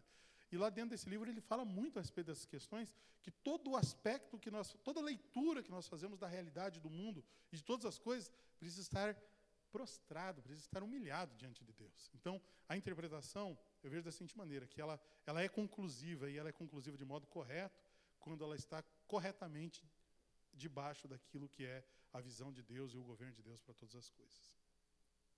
Deu para responder? Espero que sim. aqui, quarta- aqui não aqui, mas na, na PIB, quarta-feira noite essa semana. Ah, opa, eu não vi o microfone. É, o Jonas Madureira vai estar aqui na Primeira Igreja Batista, quarta-feira, às 8 da noite essa semana. Isso mesmo. É, horas? 8 horas. 8 horas. Então, é, é, vale a pena, de repente, né, você é, ir lá participar dessa preleção. É, é, o Jonas Madureira ele esteve há dois anos atrás na nossa igreja, né, num, num- numa- num seminário da Vida Nova. E ele falou a respeito de algumas questões bastante interessantes que é- já eram prelúdio daquilo que ele colocaria no livro e que está agora no livro dele, chamado Inteligência Humilhada. É nessa quarta agora, às 8 horas, né? Ali na PIB. Eu acho que vale a pena dar um pulinho ali. Eu sei que a entrada é franca, né? Mas o livro tem que pagar. Mas, enfim, já vale a pena o investimento, porque vai estar sendo vendido de certo com desconto lá. Fala lá. Tinha mais um. É, so, só para completar o que você estava falando, é, eu não sei, para mim pare, pareceu que você foi bem extremista assim em relação ao relativismo, né? exemplos extremos assim.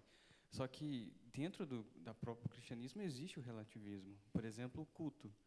Aqui eu nu- nunca estive nesse culto da Gólgota, a primeira vez que eu estou aqui, mas é diferente do culto da PIB, que é onde eu vou. Uhum. né? Então, eu não posso dizer que é absoluto o culto, a forma do culto, né? Uhum. Então, sei lá, é, existe relativismo dentro do cristianismo. Eu acho que não é uma questão assim, é, né, com todo respeito, talvez, é, de, uma, de uma interpretação relativista. Porque, assim, é, o, o fator final do culto, ele não é alterado. Porque, assim, o Cristo é o mesmo. Então, o Cristo dos irmãos da Gólgota não é um Cristo metaleiro, né? Não é ele não é um Cristo diferente do Cristo da PIB ou da Batista Vida Nova, onde eu vou. Agora, é, são aqui, é aquilo que a gente estava falando sobre expressões culturais. Né? Quando eu dei o exemplo, por exemplo, é, da questão de quando a igreja é missional em outras culturas. São traços muito mais assim, é, talvez de gosto, mas que não ferem princípios de realidade última. Em que sentido isso? Por exemplo, a maneira como e aí, assim, né, a gente sempre está conversando e discutindo. Por exemplo, a maneira como os nossos irmãos pentecostais, né, eu não sei se tem alguém da Assembleia de Deus, quadrangular, ou alguma denominação é, que, que seja mais pentecostal aqui, cultuam, talvez seja um pouco diferente da nossa. Então, assim, por exemplo, é, vai existir dentro da teologia uma interpretação de que os dons miraculosos e sobrenaturais cessaram, que é o cessacionismo. E vai existir aqueles que são continuistas. Então, não, os dons ainda continuam. Não é tanto uma questão, talvez, de eh, relativismo, mas uma questão muito mais assim de um, de um, de um aspecto eh, secundário que não nos, nos faz ser eh, eh, eh, inimigos dentro da fé. Na verdade, não deveria, né? Eu acredito que assim, eu pelo menos acredito que os pentecostais são irmãos dos reformados porque eles acreditam no mesmo Cristo, acreditam na mesma redenção. Talvez tenham lá suas é, interpretações um pouco equivocadas em relação a algumas coisas.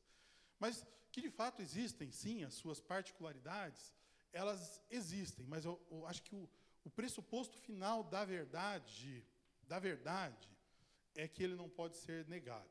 Ainda que os irmãos aqui eles tenham um, um gosto que talvez para alguns não seja é, o melhor, mas o, o, o, fator final ele não é traído, que é a glória de Deus. Então, assim, nesse, nesse sentido, sim, mas eu entendi o que você quis dizer. Porque, assim, talvez essa é aquela pergunta que, na maioria, na maioria das vezes, a gente vai ouvir é, dos católicos. É, bom, também, a igreja evangélica, olha o tanto de igreja evangélica que existe. Cada um é diferente um do outro. Mas o padrão final, ele tem que ser, precisa ser o mesmo. Eu acho que a gente entra assim numa questão que aí entra o relativismo, por exemplo, quando as pessoas falam das pseudo-cristãs, né? Uh, os testemunhos de Jeová, por exemplo. Né? Você entra num salão do reino das testemunhas de Jeová, você vai ver um culto organizado, uma pessoa pregando e etc e tal. Só que Jesus lá não é Deus. Jesus lá não é Deus triuno. Aí sim, o, o ponto final foi relativizado, foi é, desconstruído. Não sei se deu para responder. Mas... É, eu acho que sim. É, o, o, que me veio é a questão uhum. que nem tudo aqui dentro é absoluto de fato. É, porque não acaba, como tendo, também. acaba tendo a sua particularidade. Eu acho que assim, a, o, o, o ponto final da coisa é justamente assim, aquilo que é inegociável, né? Aquilo que é realmente negociável. Mas sim, vai ter assim algumas algumas questões nesse sentido, de fato. Isso, é- isso é interessante, porque tem coisa, é, por exemplo, você vai dizer o que, que é inegociável. Tem alguma coisa para algumas pessoas que é e outras não. Por exemplo, a minha avó ela é da Assembleia de Deus. Aham. Para ela, se alguém, uma mulher usar calça, isso é inegociável, não pode usar. É. né? Então, para ela, isso é absoluto. É, só, só que aí, complicado. aí você veja, aí você entra em algo que a escritura não prescreve. Né? Então, assim, é, aí a escritura não vai prescrever. Porque, É, mas ela vai achar base bíblica para dizer, que seja lá no Êxodo, Deuteronômio, sei É, lá, mas então. na cabeça dela que, é, é, que, que dá para desconstruir, que dá para desconstruir biblicamente também, né? Só que assim essa essa questão, é, por exemplo, de usos e costumes e que acaba sendo, por assim dizer, algumas conveniências. E aí que tá. Essa talvez seja a beleza da unidade na diversidade, né? A Igreja de Cristo, é, ela precisa ser una, una na sua diversidade. O que que pelo menos né, essa maneira a maioria dos cristãos acaba concordando é o seguinte: é, ah, né, com todo respeito a quem tem- faz essa questão de usos e costumes, é, o que ela jamais vai poder dizer é o seguinte: que uma pessoa que usa calça vai para o inferno. Aí a, a saia se tornou um redentor. Aí você trai a escritura. Aí você trai a escritura. Ah, se- por exemplo, tem um adventista lá, o sujeito fala assim: olha, ah, não guardou o sábado, vai queimar, né? Mas como no adventismo o inferno não existe, vai ser pulverizado, vai ser aniquilado. Né? Então, assim, é, aí você entra em, em umas, em- nessas questões que aí são problemáticas. Mas no que diz respeito à, à unidade na diversidade, eu acho que isso é muito belo, sabe? Porque, assim, é, a- ainda que existam essas questões assim nas porque existem os rincões por aí afu- a- Brasil afora que essa questão de uso e costume é muito forte né? e aí a gente tem que saber traçar os limites do respeito em cima disso. O que é absolutamente inegociável que foi a palavra que eu usei é, é aquilo que é inegociável na Bíblia. Não existem por exemplo dois redentores. Existe um. Não existe é, é, dois batismos. Existe um não existem dois deuses, existe um. Como esse Deus é? Triuno. Ah, mas eu não entendo a triunidade divina.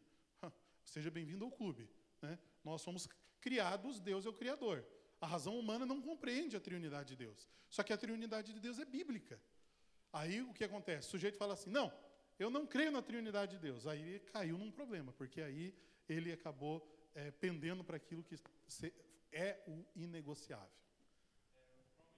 Fala lá, para a gente encerrar. Não, é só para indicar uma leitura para o irmão ali, que Hum. talvez ajude nessa questão de, de ter uma ideia de relativismo dentro dos cultos. Tem um livro do Michael Horton, Um Caminho Melhor, que ele vai trabalhar de ponta a ponta a questão da liturgia do culto, e ele traz claro o que são elementos do culto e as circunstâncias, onde os elementos são estabelecidos pela palavra de Deus e demais coisas, como uma bateria ou um estilo musical, seriam as circunstâncias que não que devem apontar para os elementos, ou seja, apontar para o ponto final, que é o que o pastor disse ali. É bom, bem bom o livro. Um caminho melhor, do Michael Horton. E é assim, né? Para que fique né, também bem claro, né? é, é, eu sou um, um ferrenho proclamador realmente da, de que a igreja do Senhor ela não possui placas, né? A igreja do Senhor ela, ela é o ajuntamento dos seus santos. Então, se a gente tivesse aqui hoje em 100 pessoas, 100 de denominações, de 100 denominações diferentes, mas que todos eles de fato confessem que Jesus Cristo é o Senhor, né? E de que es- essas questões fundamentais da Escritura elas elas são válidas para todos, evidentemente que a igreja do Senhor está ali reunida. Amém? A última lá para a gente encerrar. já última, última. É, é, acho que é só um comentário, você respondeu. Acho que você respondeu, mas é assim, porque é muito, é muito tênue é, você discutir opiniões debaixo de uma cosmovisão, certo? Aham. Porque é, tendo opiniões divergentes, você corre o perigo de sair de dentro do guarda-chuva da cosmovisão, certo? Aham. É, então, e você respondeu isso, acho que colocando como base os pressupostos, certo? Se eu tenho pressupostos, eu tenho onde me, me basar, então eu não vou sair da minha cosmovisão, porque eu vou estar baseado nela. É porque aí que tá. É, é, é, interessante assim quando a gente é, observa algumas discussões que as pessoas falam assim, não sei se vocês já viram isso. Ah, sujeito foi totalmente imparcial. Gente, vou falar uma coisa para vocês. A imparcialidade ela não existe. Não existe. Porque é, é, as pessoas elas, elas possuem opiniões e pressupostos. Isso é, é impossível de você dizer que pressupostos não existem, né? Então, assim, se você chega é, para qualquer ser humano, em, em, qualquer contexto que ele esteja, vai haver um pressuposto. É, a, a, minha dúvida era justamente essa: como, como que eu dissocio e como eu me posiciono dentro da cosmovisão, mantendo e guardando a minha opinião, entende? Mas justamente eu faço isso me baseando nos meus pressupostos. Exatamente. Isso, Quer me, dizer, isso me guarda e me deixa seguro. Exatamente, porque você veja, é, é, é, eu acho bastante interessante, porque como são escolas diferentes de apologética, vamos ver se a gente consegue responder. É, quem já viu aqui os debates do William Lane Craig na internet e os seus livros, inclusive tem um aqui que eu acho que se chama Em Guarda. Tá? O que acontece? O Lane Craig, ele é um exímio debatedor, filósofo, é, só que ele parte de uma escola que se chama apologética clássica. Então, assim, ele vai buscar alguns elementos, por assim dizer, é, na teologia natural, na questão da criação, é, em todas e é uma a apologética dele é muito boa, né? é, e ele acaba debatendo fortemente em cima desses dessas questões. É, John Frame, por exemplo, e o próprio Michael Horton, eles são pressuposicionalistas. Então, eles vão sempre trabalhar nunca em cima, por exemplo, de uma questão simplesmente assim, ah, o mundo existe, aí vai, vai puxar dentro da questão de cosmologia, a questão de argumentos cosmológicos para poder explicar a respeito da existência de Deus. Mas eles sempre vão partir do seguinte: quando nós estamos debatendo com uma pessoa a respeito de Deus, e se Deus se revelou para nós através de uma revelação que nós chamamos de revelação sobrenatural, é impossível a gente discutir a respeito de um Deus se a gente não está discutindo em cima daquilo que ele usou para se revelar. É, porque justamente quando você debate com alguém de fora, ela está se baseando do nada. Exatamente. E, e, se você levar a conversa para o lado dela e você não puxar o, o, se você não guiar o discurso baseando nos seus pressupostos, você está perdido. Você está perdido. Você então assim, aí você não pode trair a tua raiz. Aí você tem que ser um cristão raiz. E onde está a nossa raiz? Nas escrituras a gente vai ter que submeter ao julgo das Escrituras. Ah, não, o sujeito vai olhar para você e vai falar assim, mas peraí, você está levando a coisa para o seu campo de batalha. Ah, mas peraí, mas até agora a gente só debateu no seu campo de batalha, qual o problema de eu trazer para o meu? Né? Então, assim, há, há, um tempo atrás a gente se preocupava muito com isso, assim, puxa vida, de que maneira que nós vamos falar a respeito de Deus sem usar a Bíblia? Mas espera aí, como é que a gente vai falar sobre Deus se a gente não usa a Bíblia? A gente vai ter que recorrer para a Bíblia. Tá?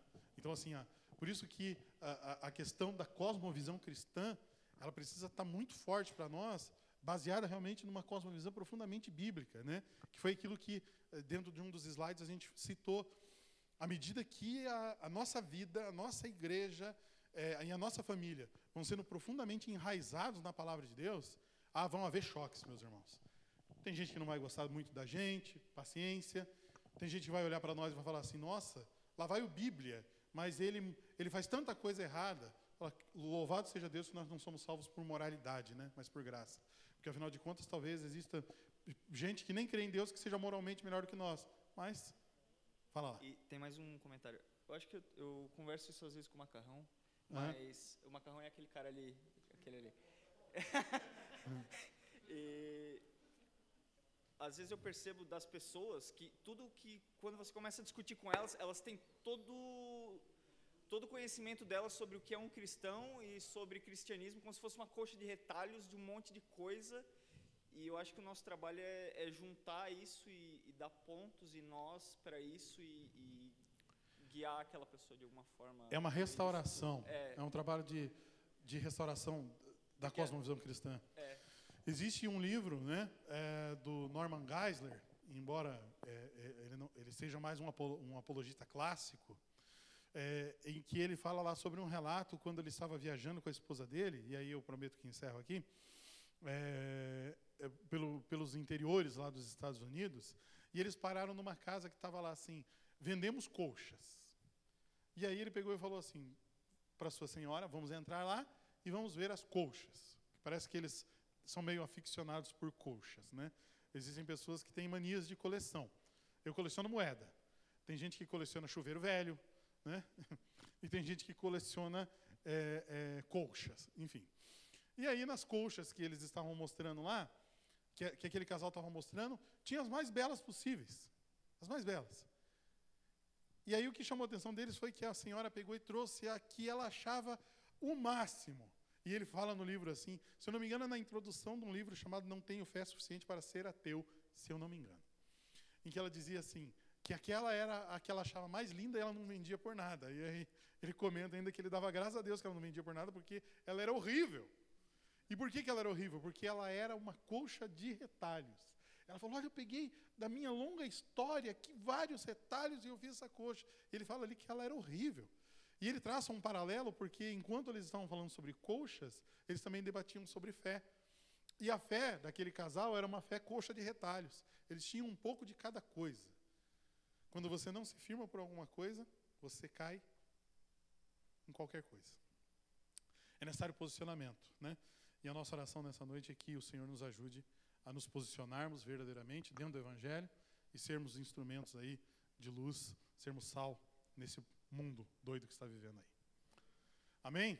Eu espero que tenha sido proveitoso. Qualquer coisa a gente conversa mais um pouco aí depois. Se vocês quiserem interagir por e-mail, vocês ficam à vontade. Eu só gostaria de fazer mais uma oração para a gente encerrar. Eu não sei se você tem alguma coisa para falar. Tem? Só sentado mesmo, curva sua cabeça, vamos orar ao Senhor. Querido Deus, nós te agradecemos, Senhor, muito pela oportunidade que o Senhor nos deu nesta noite, de estarmos aqui reunidos, ó Deus, com irmãos de tantas é, congregações e identidades é, tão particulares, meu Deus, mas que todos têm o mesmo centro, que é o Senhor. E nós te louvamos porque, sendo o Senhor o centro das nossas vidas, a verdade absoluta reinante nos nossos corações, nós não seremos jamais tragados, ó Deus, por qualquer tipo de ismo, seja ele o relativismo ou qualquer outro ismo que esteja aí posto à mesa, Senhor, das opções ideológicas, filosóficas ou religiosas.